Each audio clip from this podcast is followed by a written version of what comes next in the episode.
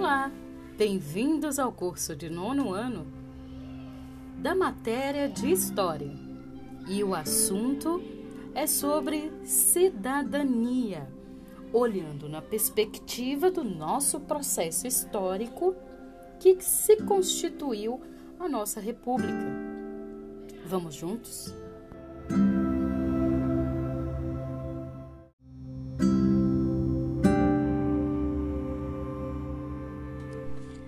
Você sabia que tem direitos garantidos pelo Estatuto da Criança e do Adolescente? Entre esses direitos estão o direito de ter um lar e ser criado e educado por uma família, o direito de aprender e, portanto, de frequentar a escola, o direito ao lazer e uma vida saudável, o direito de ser protegido contra todo tipo de violência, entre muitos outros. Mas ser cidadão é também ter deveres, como respeitar as leis e os direitos alheios, preservar os bens públicos e o meio ambiente, tratar a todos com respeito, ir à escola e estudar, ser tolerante com pessoas diferentes de você, seguir as regras dos espaços de convivência, ajudar a preservar o meio ambiente e assim por diante. Direitos e deveres são duas faces da cidadania, ou seja, da condição de ser cidadão. Ter direito à vida, à liberdade, à igualdade e perante a lei, à educação, ao trabalho, à saúde e etc. Poder participar de movimentos sociais, associações de bairros, sindicatos e partidos políticos. Enfim, a cidadania está ligada diretamente à liberdade de expressão, de manifestação e de organização coletiva. Esses direitos e deveres, assim como a própria ideia de cidadania, não existiram sempre. Eles são, na verdade, conquistas obtidas após diversas lutas ocorridas ao longo do tempo e consolidadas após o Iluminismo, principalmente com a Revolução Francesa e o movimento de independência dos Estados Unidos. No Brasil, os direitos ligados à cidadania começaram a se consolidar após a abolição da escravidão, em 1888, e a proclamação da República, em 1889. Fazendo uma retomada do que nós já vimos em outras aulas anteriores, é a construção de uma proclamação da República só por mandar dizer.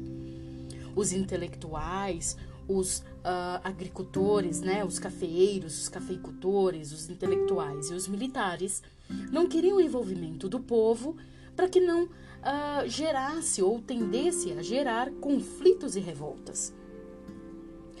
Eles fizeram então, depois que já aconteceu a proclamação, a alegoria as obras de arte que retratam essa proclamação da República traz uma alegoria de uma crise que culminou na proclamação da República.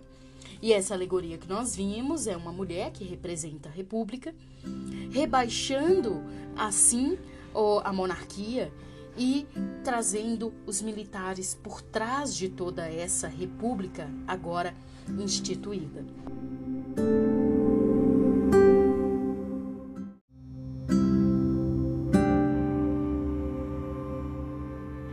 Falamos também em, em, aulas anteriores sobre a ausência do povo nessa proclamação, que não foi uma proclamação, não teve muita uh, manifestação, não teve muita revolta, como disse, foi uh, movimentações internas que culminaram nisso, né?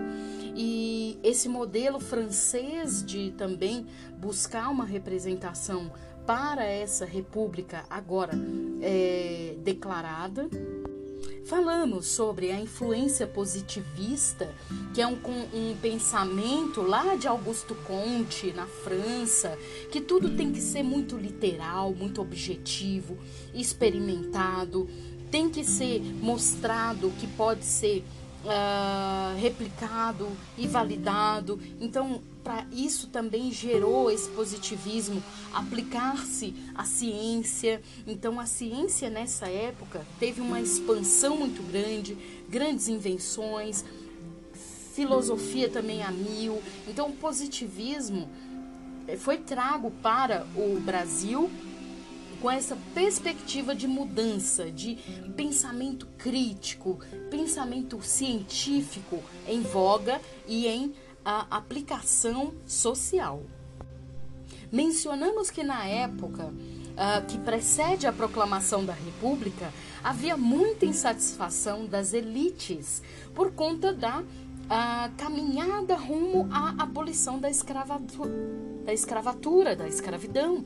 Então eles queriam uma, uma indenização para, uh, enfim, extinguir a exploração do trabalho escravo e, em contrapartida, um financiamento do governo para que trouxessem europeus para cá, para que pudessem remunerá-los de forma uh, pequena ou, ou de outras formas e que tivesse essa mão de obra disponível aqui no Brasil para que se seguisse o, o, o, traçado, o projeto dos cafeicultores e seguisse com a modernização também do Brasil. Falamos que a elite rural apoiou a República, apoiou que sim, a, a República tinha que tomar o lugar da monarquia, que com os pensamentos positivistas dos intelectuais convenceram essa elite, os cafeicultores, a aderirem a uma reivindicação republicana, que eles que tinham que tomar conta do Brasil e não a monarquia, um rei que eles não, não teriam o poder de decisão de declarar se era bom ou ruim, né? Porque a monarquia está acima de qualquer um, ele é soberano, né? E o republicano não, o povo teria o poder de escolher quem é que teria esse essa representação uh, representando o povo e, enfim, era a nação que seria soberana e não o rei. Falamos também sobre a influência dos militares e da Igreja Católica. Esses dois, uh, essas, esses dois personagens da história, né, que eram os militares e a Igreja Católica, teve uma participação, né, principalmente do convencimento desses setores a apoiar a República e eles aproveitaram é, para esse convencimento duas crises. Duas crises de relacionamento entre a monarquia e o exército, que eles tinham ido para para a guerra do Paraguai e não teriam recebido mérito algum pelo feito. Eles ficaram lá anos, sete anos lutando e quando retornaram ao Brasil não receberam nem um nenhum tipo de mérito, medalha, uh, reconhecimento, nada, não receberam nada. Inclusive, eles começaram a intensificar e demonstrar sua insatisfação a partir daí, da sociedade, dos intelectuais, da elite mostrar para o exército que a monarquia realmente não estava uh, os reconhecendo de nada e que eles deveriam sim entrar na luta de quem concordava que o Brasil precisava andar com suas próprias pernas. Também teve o choque de relacionamento da monarquia com a igreja, que nós já falamos, e esses vários setores da uh, sociedade se articularam politicamente para, enfim, é, proclamar essa república e destituir, enfim, a monarquia daqui do Brasil, os expulsando no, no cenário final, né, para que eles saíssem do Brasil e fossem embora para Portugal.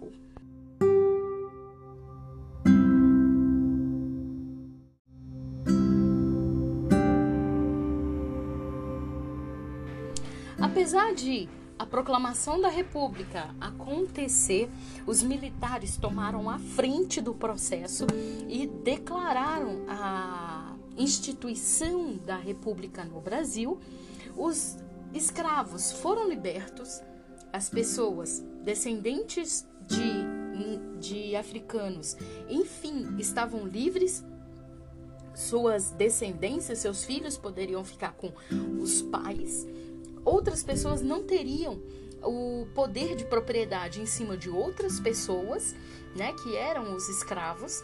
Eles, enfim, formariam famílias e fariam parte da sociedade, mas isso não significou melhores condições para a população negra que vivia no país. Nesse final do século XIX, que aconteceu a abolição da escravatura e a instituição da República no Brasil, essa grande maioria de negros, que era uma grande parcela, se não a maioria das pessoas que viviam no Brasil, não sabia ler nem escrever. Era uma herança relacionada aos mais de 350 anos de escravidão, que privou os africanos e seus descendentes do acesso formal à educação e os obrigou a destinar todo o seu tempo ao trabalho e à, à vida no campo, nesse labor, nessa sobrecarga de trabalho.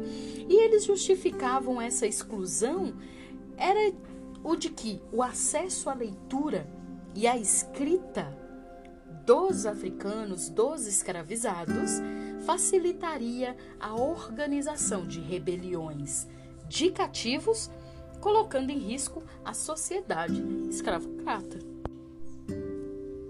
Conversamos em outro bate-papo em aulas anteriores que esse fim da escravidão e a instituição da República não asseguraram aos negros o acesso imediato ao ensino na virada aí do século XIX para o século XX, então a abolição da escravatura aconteceu em 1888 e mesmo até a virada do século XX, que foi 1901, a educação dessas pessoas dava-se muito mais por meio de organizações feitas por eles mesmos, de caráter cívico e recreativo, do que por meio de escolas. Mesmo assim, mesmo tendo essas entidades que eram feitas, é, movimentada muito pela comunidade negra de forma recreativa, ela não era suficiente para tirar a grande maioria né, dos, do, dos pretos aí do, analfabeti, do analfabetismo não sabiam ler, não eram capazes de escrever, essas pessoas ficavam também impossibilitadas de participar da vida política, porque só podia votar é, quando se instituiu a República, só podia votar quem fosse alfabetizado. Então era fácil segregar as pessoas, né? Não, todo mundo pode votar, desde que seja maior de 18 anos e não seja analfabeto. Então, quer dizer, tirou todo mundo, todos os negros, né, dessa participação política. E também tinha que ser homem, não podia ser mulher, né? Então, a principal assim, a principal estratégia para eles tirarem de, desse cenário político participativo dos negros, especificamente dos negros, foi limitar a pessoas alfabetizadas. Como a grande maioria era analfabeto, então logo eles não podiam votar. Ser alfabetizado e ser negro naquela época era quase uma afronta, né, a, aos intelectuais. Você tinha que lutar muito mais quando você tinha o caminho um pouco mais traçado de ser alfabetizado naquela época era quase um luxo, né? Você tinha que lutar muito mais do que quando você estava naquela média de ser negro, pobre, uh, excluído e, e, e analfabeto. Você estava dentro da média. Agora, quando você era acima da média, você tinha que resistir muito mais, lutar muito mais. Imagine. Imagina naquela época um negro uh, querendo ser uh, engenheiro, arquiteto, né?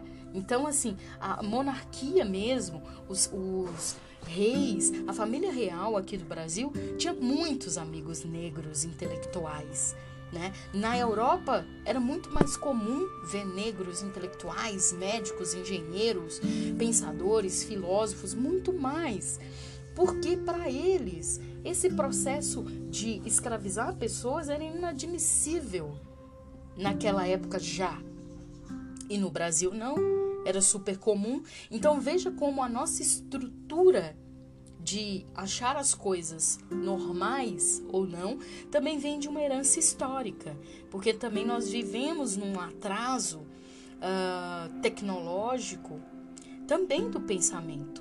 Né? Nós precisamos instrumentalizar o nosso pensamento com pensamentos mais sofisticados, mais avançados e desconstruir essas, esses pensamentos estruturais que nos colocam é, numa posição em que nós temos que achar normal certas coisas, né? Certo? Então, nós vamos perceber que depois de 120 anos depois da escravidão, os negros obtiveram várias conquistas sociais, é fato, mas como salienta aí o historiador José Murilo de Carvalho, as consequências das desigualdades entre brancos e negros foram duradouras para a população negra, que dura até hoje.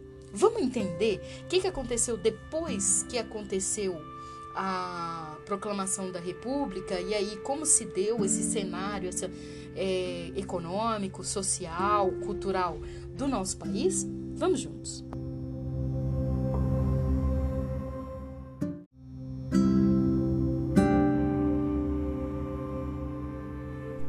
Vamos falar primeiro de rupturas e permanências, tá? Antes, na monarquia, nós tínhamos um pensamento aqui no Brasil que, que dominava o imaginário, né, das, dos brasileiros.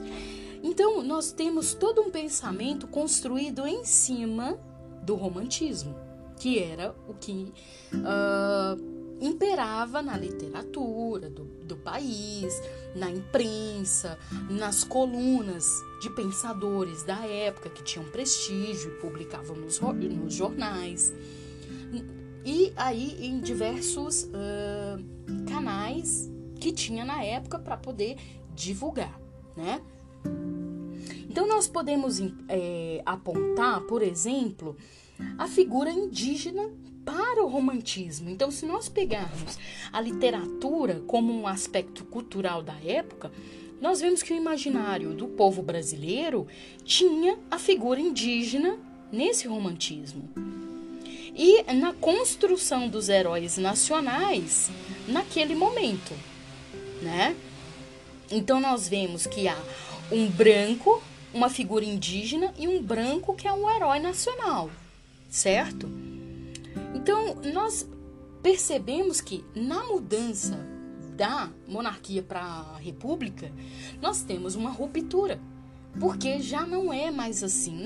Quando nós vamos uh, observar a literatura que se, que se uh, evoluiu nessa uh, agora república que nasce, os intelectuais também mudam a sua forma de construir o pensamento literário, imaginativo e cultural, porque ele deixou de ser romântico.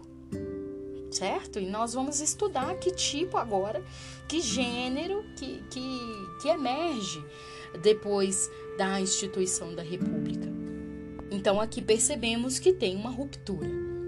Agora, quando nós uh, procuramos uma permanência do que ficou da monarquia para a república, nós podemos pegar o exemplo da bandeira. Porque a bandeira, uh, antes, na época da monarquia, era verde e amarelo, o brasão, né? O brasão da, da, da família real ao centro. Quando se deu a República, eles esboçaram uma, uma bandeira muito parecida com a dos Estados Unidos. Então, veja, nós temos um pensamento positivista imperando na, nas movimentações, nas articulações políticas do país. E nós também temos a efetivação do positivismo. Então, ora, não é só um pensamento. Veja o que aconteceu nos Estados Unidos com esse pensamento. Nós podemos ser iguais. Nós também podemos uh, uh, proclamar a nossa república como, como os Estados Unidos se tornou independente, apesar do atraso, né? Apesar desse atraso todo. Então, quando nós vemos uh, simbolizado uma, uma bandeira que se parece muito com a dos Estados Unidos. Enfim, proclamada a república aqui, a gente vê como que aquele cenário e aquele país os, os inspiraram, certo? Só que a nossa bandeira não é assim. Então veja, houve uma tentativa de esboçar uh, uh, o formato da bandeira de uma forma copiada de um país que os inspiraram.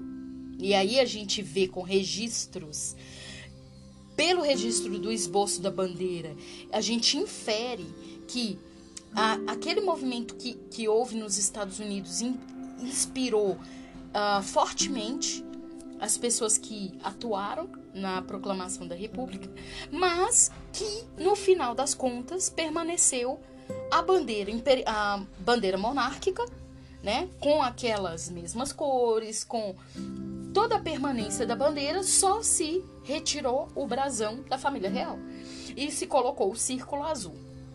Então, quando nos perguntarem uh, sobre uh, rupturas, o cenário cultural uh, houve uma disrupção tremenda. Claramente se conseguia ver que a cultura do país mudou drasticamente entre a saída da monarquia e a entrada aí de, um, de, de, de uma equipe que ia uh, governar agora o país com brasileiros no poder. O que permaneceu do passado foi a simbologia, que a simbologia da bandeira é desde a monarquia. A única diferença é que o círculo azul deu lugar, uh, tomou lugar, né, da, do brasão da família real.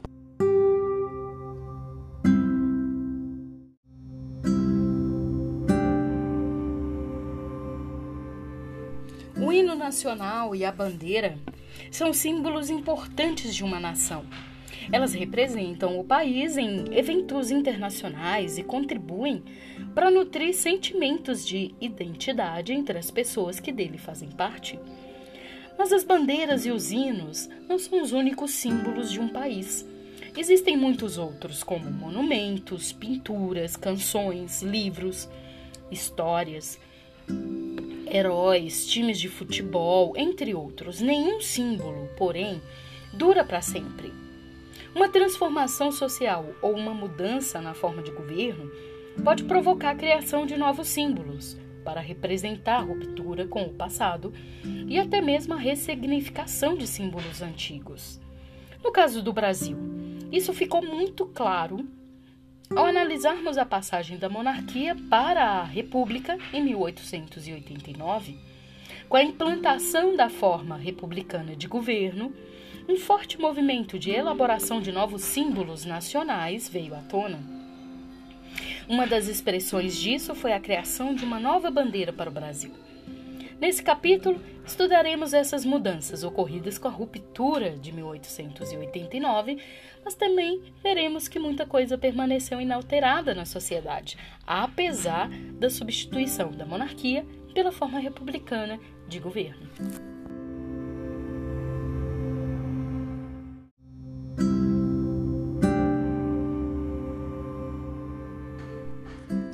Vamos falar sobre nossa segunda imagem.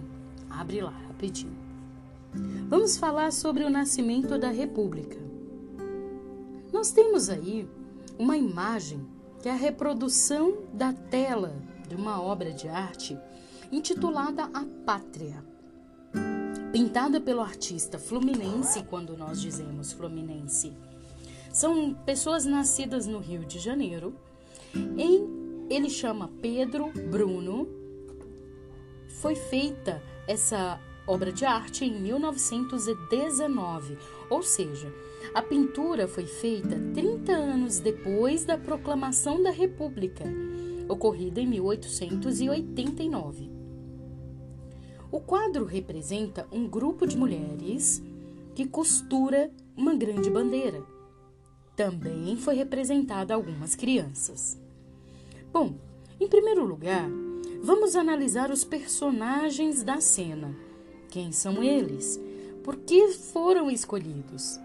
Esses personagens representam a esposa e as filhas de Benjamin Constant, militar que teve papel destacado no processo da proclamação da República. A escolha desses personagens está diretamente relacionada ao tema do quadro. Já a confecção da bandeira é, na verdade, uma alegoria, e quando a gente diz alegoria, entenda como uma obra de pintura ou escultura que representa uma ideia abstrata, ela quer passar uma mensagem por meio de formas ou figuras. Nesse caso, a costura da bandeira representa a criação de um novo país. Então, na verdade, uma alegoria do nascimento da nova nação. Ela representa uma república sendo construída cheia de otimismo na família, né? A imagem de crianças, entre elas um bebê coberto pela bandeira, reforça esse sentimento de esperança em relação ao futuro do Brasil.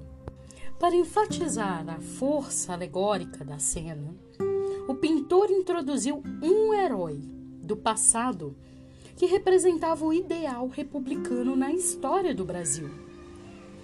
Para isso, o artista utilizou um recurso muito sutil.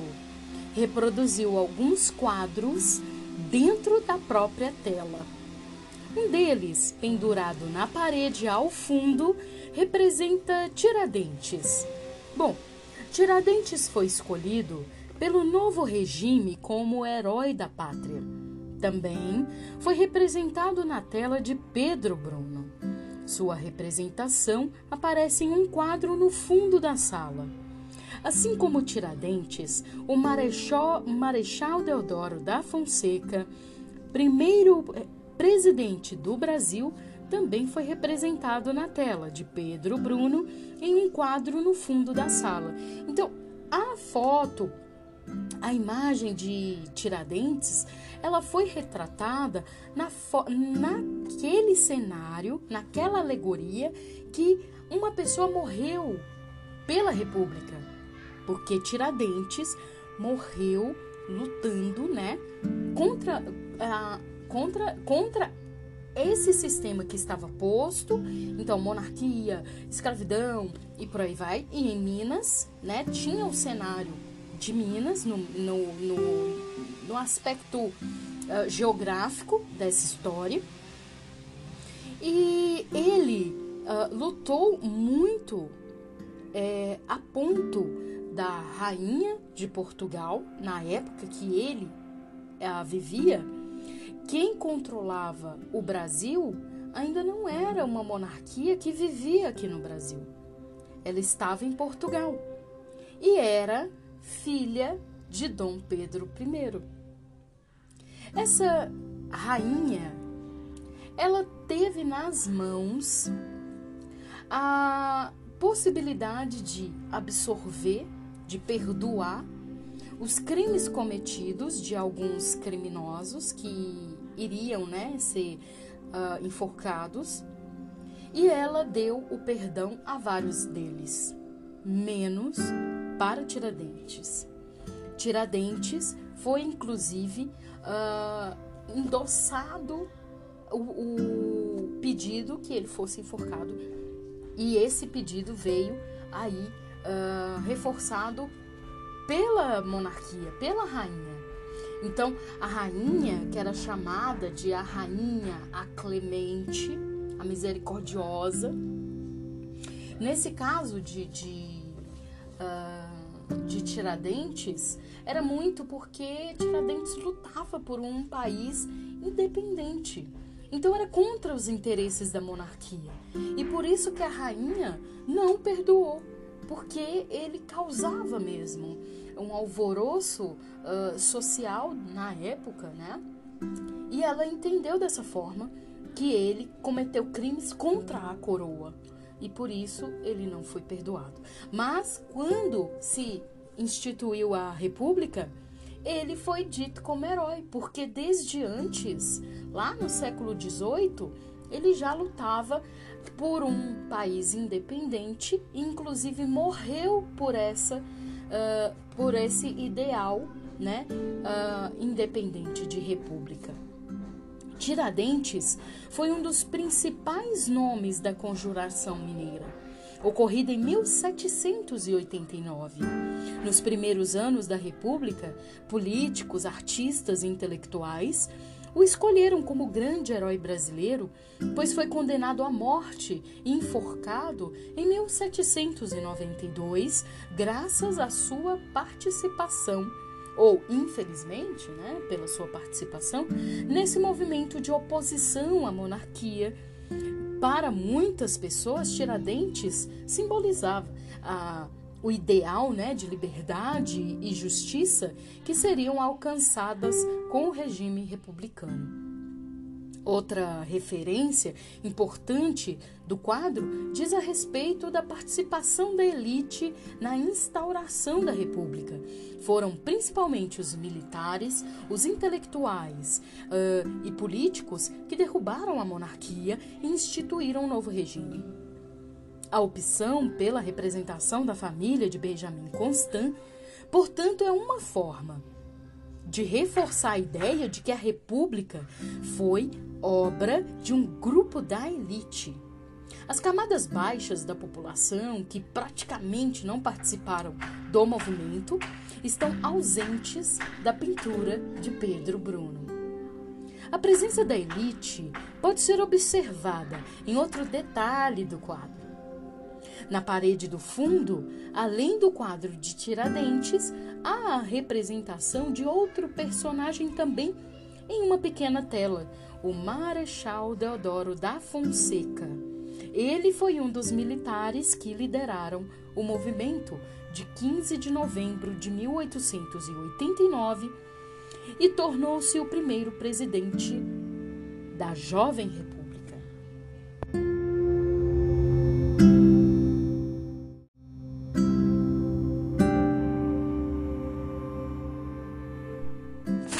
Veja, passado, no curso de oitavo ano, nós também olhamos um objeto para poder conhecer, que foram as rebeliões da América Portuguesa.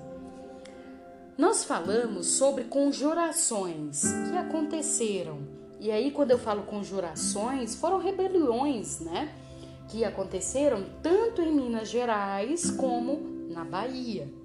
Então, esse objeto que nós conhecemos o ano passado na história, que foram essas rebeliões, elas foram consideradas uma crise já. Então veja, desde 1780, aonde se deu essas rebeliões, já havia uma crise no Império Brasileiro, né? Que foi o tema da conjuração mineira, mas era tabu, porque a perspectiva da, do império sair do Brasil era utópica, era visionária, né? Então, os governantes brasileiros eram esses da Casa Real de Bragança, ou seja, eram parentes dos opositores dos conjurados, que eram os rebeliões, né? Que eram os rebelados. Foi o movimento republicano que resgatou a imagem de Tiradentes, porque até então, ah, de 1792, quando ele morreu e toda a luta que ele teve, e toda a luta da conjuração mineira e baiana tinha ficado como um, um assunto proibido de se voltar à tona e tal, né? E foi retomado essa uh, imagem de Tiradentes, passou a ser visto como um mártir uh, nacional. Então, ele foi resgatado para mostrar uh, o quanto o processo histórico permaneceu de luta, falar não, isso aqui aconteceu porque desde, olha, Tiradentes morreu, né, querendo a independência do Brasil. Então tinha que ter essa figura de herói, né, nacional. Uh, e é nesse contexto que as representações de Tiradentes tomam nova forma, inclusive, inclusive trazendo a representação de Tiradentes próximo à imagem de Cristo.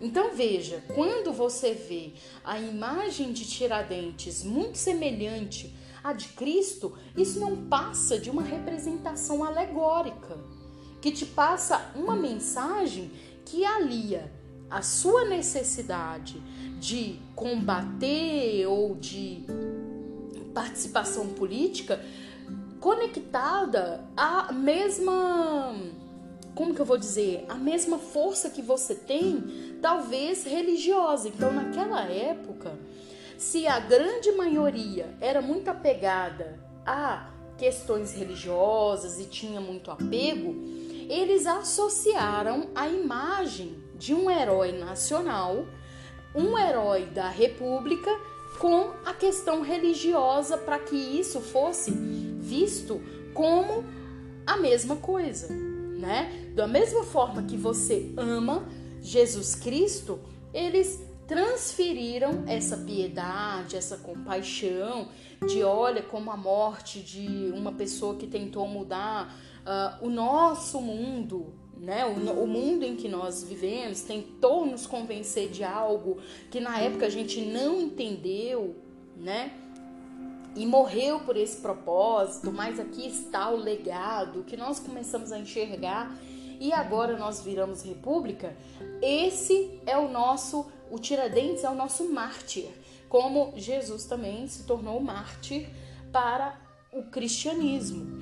Então eles uh, associaram as imagens para que a população leiga, que não tinha estudos, não tinha é, pensamento crítico mais apurado, pudesse fazer esta conexão e, e de certa forma, aprovar a consequência da República, sem ter participado dela e vê-la de uma forma positiva. Bom, é interessante apresentar isso, essa imagem de Tiradentes, né? Para poder a gente é, entender a ideia que se passavam com essa alegoria de Tiradentes, porque Tiradentes não é essa representação de Cristo e uh, se modificou e foi construída, né? Esse contexto histórico que viveu uh, é, todo aquele cenário de, da conjuração mineira, tanto porque tudo naquela época era muito combatido, né? Não tem muito registro histórico sobre isso. Então tudo era muito combatido e depois que aconteceu a morte de Tiradentes, ninguém se falou sobre aquilo. Então as histórias que se sabe de Tiradentes é muito construída no imaginário, né? Modificadas e, uh, e assim eles foram traçando esse papel uh, muito no imaginário do povo da época. Vamos falar agora sobre os militares no poder. Abra que este tem um material de apoio, abra a imagem. Bom, os primeiros anos do novo regime foram marcados pela grande participação de militares nas decisões políticas. Isso ocorreu em parte em razão do papel desempenhado por integrantes das Forças Armadas na derrubada da monarquia. Assim, logo após a proclamação da República, foi constituído o governo provisório, presidido pelo Marechal Deodoro da Fonseca. Esse governo dirigiu o país até fevereiro de 1891, quando o Congresso Nacional elegeu indiretamente Deodoro da Fonseca, aí para a presidência da República e o Marechal Floriano Peixoto para a vice-presidência.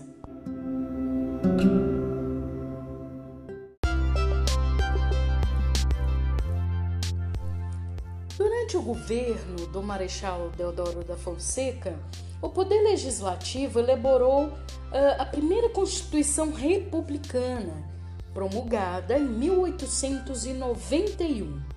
a nova carta, que substituiu a Constituição do Império, em vigor desde 1824, não só definiu a forma de governo como presidencialista.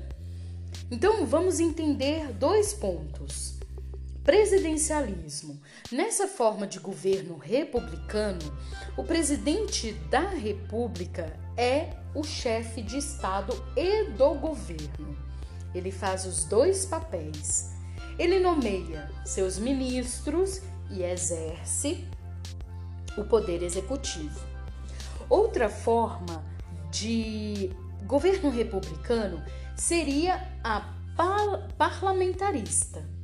Nesse caso, o chefe de governo é um primeiro-ministro nomeado pelo parlamento, então não teria presidente, tá? Quem, uh, quem decidiria quem seria o chefe de governo, né? O chefe de, de governo seria o chefe de Estado. Então, o chefe de Estado seria os ministros que representariam esse papel, que escolheriam um chefe de governo. Tá? Então, uh, tem essas duas diferenças, e num governo republicano, o Brasil escolheu a forma de governo como presidencialista. Estabeleceu a divisão do poder do Estado entre os poderes executivo, legislativo e judiciário, que existe e perdura até os dias de hoje. Outra novidade da nova carta foi a divisão entre Estado e Igreja. A partir de então, não existiria mais uh, uma religião oficial, seria garantida liberdade religiosa a todos e a igreja deixaria de ter influência nas decisões do Estado, como havia ocorrido durante o Império. Entretanto, permaneceu no Brasil a forte presença do catolicismo, que foi representada na pintura de Pedro Bueno pela imagem de Nossa Senhora. A representação da Mãe de Jesus aparece sobre a mesa ao fundo, logo abaixo do quadro que retrata Tiradentes. E aí a gente já disse que Tiradentes foi ali montado pela história, pela literatura, como uma figura que remetia à imagem de Jesus Cristo, tanto justificada para convencimento de um povo que era extremamente apegado à forte presença do, do catolicismo na, no seio das famílias daquela época. Então vamos falar desse primeiro governo, governo provisório? Bom, o mandato do Marechal Deodoro deveria terminar em 1894, mas seu governo terminou antes, em razão de uma série de problemas. Um deles foi chamado encilhamento. Encilhamento foi o resultado da política econômica adotada pelo Ministério da Fazenda. Rui Barbosa que tinha o objetivo de aumentar o dinheiro em circulação no país. Isso levou o Brasil a uma profunda crise econômica e financeira, provocando a falência de vários bancos. Ao mesmo tempo, deputados e senadores começaram a aprovar leis que, que limitavam o poder do presidente. Insatisfeito com essas restrições, Deodoro adotou medidas autoritárias, fechou o Congresso e decretou estado de sítio. A reação a essas medidas foi forte e pouco depois, sem apoio do exército, o Marechal Deodoro renunciou à presidência em 1900, 1891. Bom, quando nós intitulamos um, um cenário político como o encilhamento, ele nos remete a um movimento verbal de encilhar. O que, que seria isso? Esse termo vem do hipismo, que é uma prática de esporte que se usa o cavalo, certo? Trata-se de colocar arreios, sela, estribo, rédeas e outros equipamentos em um cavalo, preparando-o para uma corrida.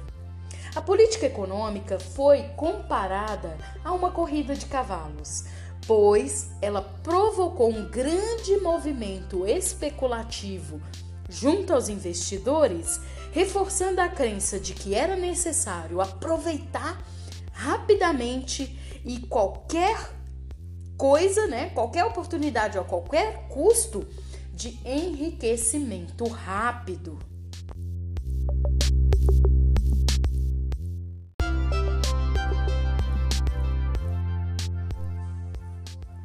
Marechal Deodoro da Fonseca renunciou e quem veio para o poder foi o Marechal Floriano Peixoto, porque ele era vice-presidente. Ele assumiu a presidência até 1895 e enfrentou graves problemas. Foi marcado por duas grandes revoltas uma foi na região sul do país e outra no Rio de Janeiro.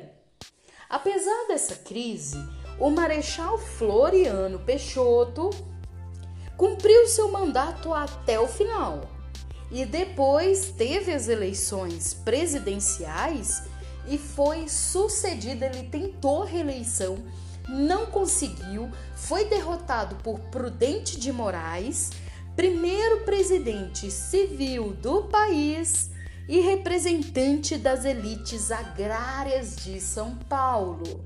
Então, a partir de Prudente de Moraes é que se começa a nossa dobradinha de presidentes que ora vão ser eleitos presidentes uh, cafeicultores de São Paulo e depois no, na próxima eleição eles se articulavam para poder eleger pecuaristas de Minas Gerais. E aí se justifica a alegoria que a gente passa a mensagem quando a gente fala sobre café com leite. Café com leite é esse movimento de presidentes que, ora, vão ser eleitos uh, pessoas de uh, agrários, né, agricultores, cafeicultores de São Paulo, a, em contrapartida, depois uh, uh, pecuaristas de Minas Gerais. Vamos então falar rapidamente uh, sobre a Revolução Federalista e a revolta da Armada. É isso que ele falou lá naquele governo provisório em que foi nomeado presidente o Marechal Deodoro da Fonseca, porque ele estava ali na proclamação da República, ele liderou, né, junto também com Floriano Peixoto.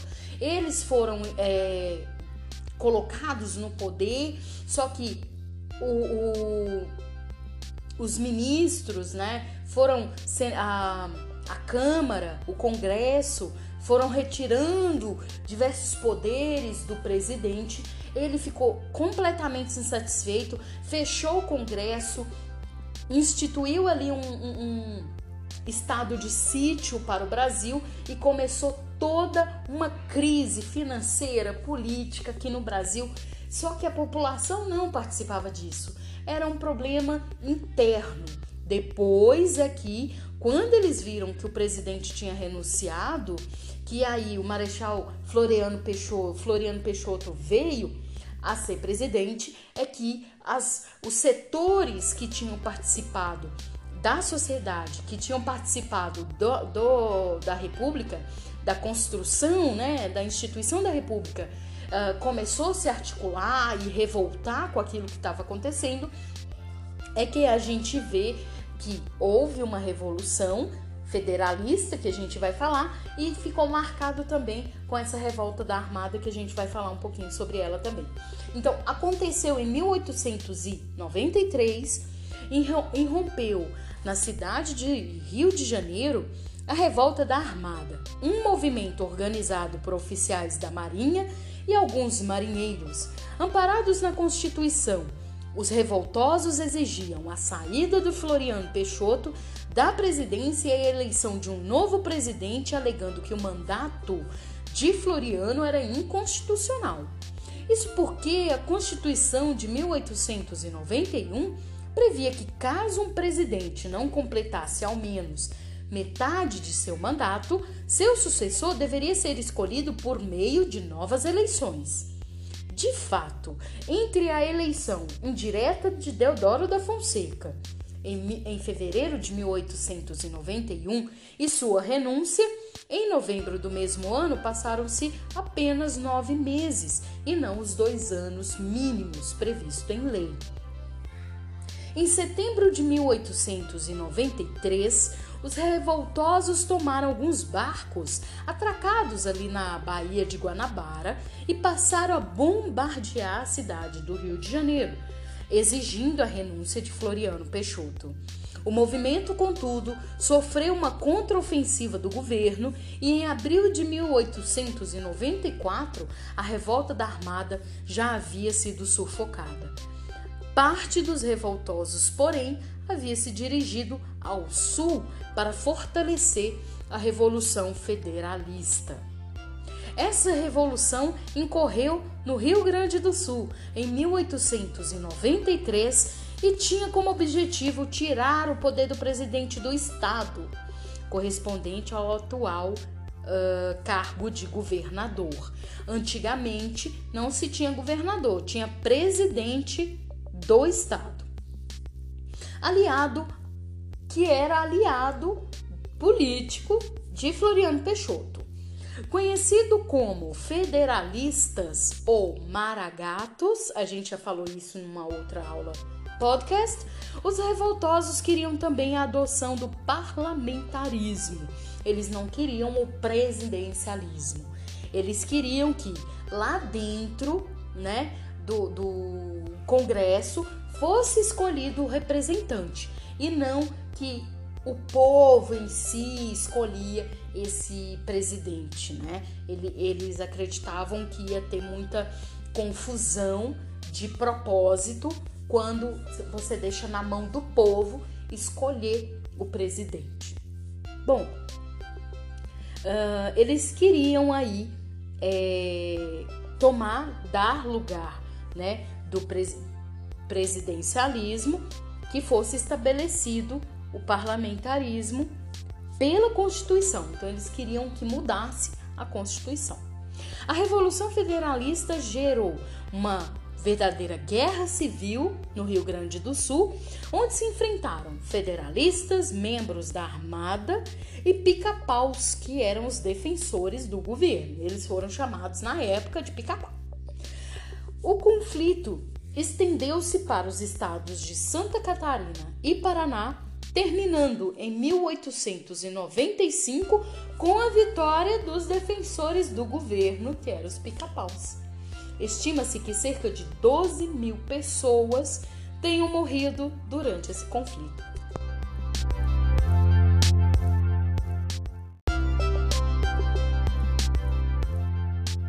Vamos falar, enfim, dessa república oligárquica que aconteceu depois da posse do nosso presidente aí com escolha civil, que foi o Prudente de Moraes. Mas vamos destacar agora em diante, para todos os capítulos que a gente for uh, ter como objeto de conhecimento, um cenário que era a transformação de todas as relações políticas, sociais e econômicas com a militarização dessas relações. Esse traço, ele perpassa a história contemporânea brasileira como um todo e pode ser uh, repassado ou generalizado para outros cenários que vão acontecer no processo histórico daqui para frente que nós vamos estudar. Então, vamos olhar para esses processos históricos, para esses objetos que nós estamos conhecendo, com traço militarizado, de impor o poder, de obrigar você a fazer alguma coisa, mesmo que você possa dar a sua opinião, mas essa opinião vai ser imposta pelo poder e nós vamos conhecer até onde isso chegou. Então, vamos conhecer a República Oligárquica. Ela a, aconteceu, ela perdurou de 1894, que foi a primeira eleição de presidente no Brasil, até 1930. Os processos históricos portam mudanças e permanências, rupturas e continuidades. E a passagem da monarquia para a República do Brasil é um exemplo disso. Então, houve essa ruptura. De fato, o regime político mudou em sua esfera mais alta, ou seja, o governante deixou de ser um imperador para ser um presidente eleito. Mas o que, que ocorria paralelo a isso na base e na estrutura da pirâmide no poder? Bom, em primeiro lugar, a exclusão da maioria da população nos assuntos políticos permaneceu praticamente a mesma, não tendo sofrido grandes alterações. Os chefes políticos locais, chamados coronéis, que a gente já viu em livros de literatura que nós já lemos, nós já vimos um grande intelectual que era, né, escritor na época, Lima Barreto, uh, falando sobre isso, né? Uh, também já falamos disso em outras aulas podcast. E esses coronéis eram apoiados pelos grandes proprietários rurais. Isso também não mudou. Esses chefes eram os mesmos que controlavam a vida no interior do país nos tempos do Império. Bom, quando nós falarmos em coronel, era esse chefe político do interior que exercia enorme poder sobre o eleitorado. Geralmente era o coronel era aquele proprietário de grandes extensões de terra, né? E eles uh, já dominavam o cenário político já na monarquia. Então não mudou nada, certo? Então, uh, elite, eles dominavam, os coronéis dominavam a elite, né? E eles impunham a opinião política desse grupo. Esse grupo geralmente era uh, tanto no plural como no singular, então a elite ou as elites, né, designava esses grupos mais ricos, mais influentes da sociedade, que eram compostas por grandes proprietários de terra, banqueiros e grandes comerciantes. Bom, aí na cena mostra um mercado de votos numa sessão eleitoral. Né? A imagem mostra eleitores que recebem dinheiro para depositar na urna uma cédula já preenchida. Então, essa era a nítida, a, a hereditária cena que vem fotografando essa expressão compra de votos. Então, você ia lá uh, nesse mercado de votos, recebia um dinheiro né? Que o cara estava comprando o seu voto e você recebia um, uma cédula já preenchida com o número, com o voto que você ia dar e você ia lá e recebia aquele dinheiro que eles estavam dispostos a pagar por você receber aquela cédula que ia ser depositada uh, na urna, né? No dia da votação. Então, por isso que a gente tem essa, essa herança discursiva e linguística de falar compra de votos. Bom, então quer dizer, as eleições naquela época eram uma fraude, eram todas maquiadas, né? Era uma invenção. A Constituição de 1891 promoveu grandes alterações no sistema eleitoral, porém manteve o processo de exclusão da população na vida política do país. Por quê? Na época do Império, as eleições eram censitárias, então só podia votar quem tinha uma certa renda. Então eles tinham um, modelo de controle que chamava censo, que até hoje também serve para poder uh, construir um cenário socioeconômico do país, né? E eles usavam esse modelo métrico de medir, né, quanto é a renda das pessoas, da população, e faziam essa permissividade de que a pessoa podia participar da escolha política através uh, desse modelo. Através, se você tinha renda, se você era rico, você podia votar. Se você era pobre, não tinha renda, você não podia. Se você era mediano também, abaixo, um pouco abaixo daquela renda permitida, você também não podia. Então, a nova Constituição, ela excluiu esse critério. Só que essa nova lei proibia o voto a quem não podia votar? Analfabetos não podia votar, mendigos, uh, soldados e membros de ordens religiosas. Então veja, veja que no cenário uh, que teve a proclamação da República era um, um cenário imaginativo, uh, social, cultural da sociedade em geral. Havia uma forte presença do catolicismo Nessa, nessa, nesse cenário que precede a proclamação da República, há uma crise da monarquia, de relacionamento da monarquia com a igreja. E, paralelamente a isso, também da igreja com essa república. Então, quando foi construída por militares a nova Constituição, o que, que acontece?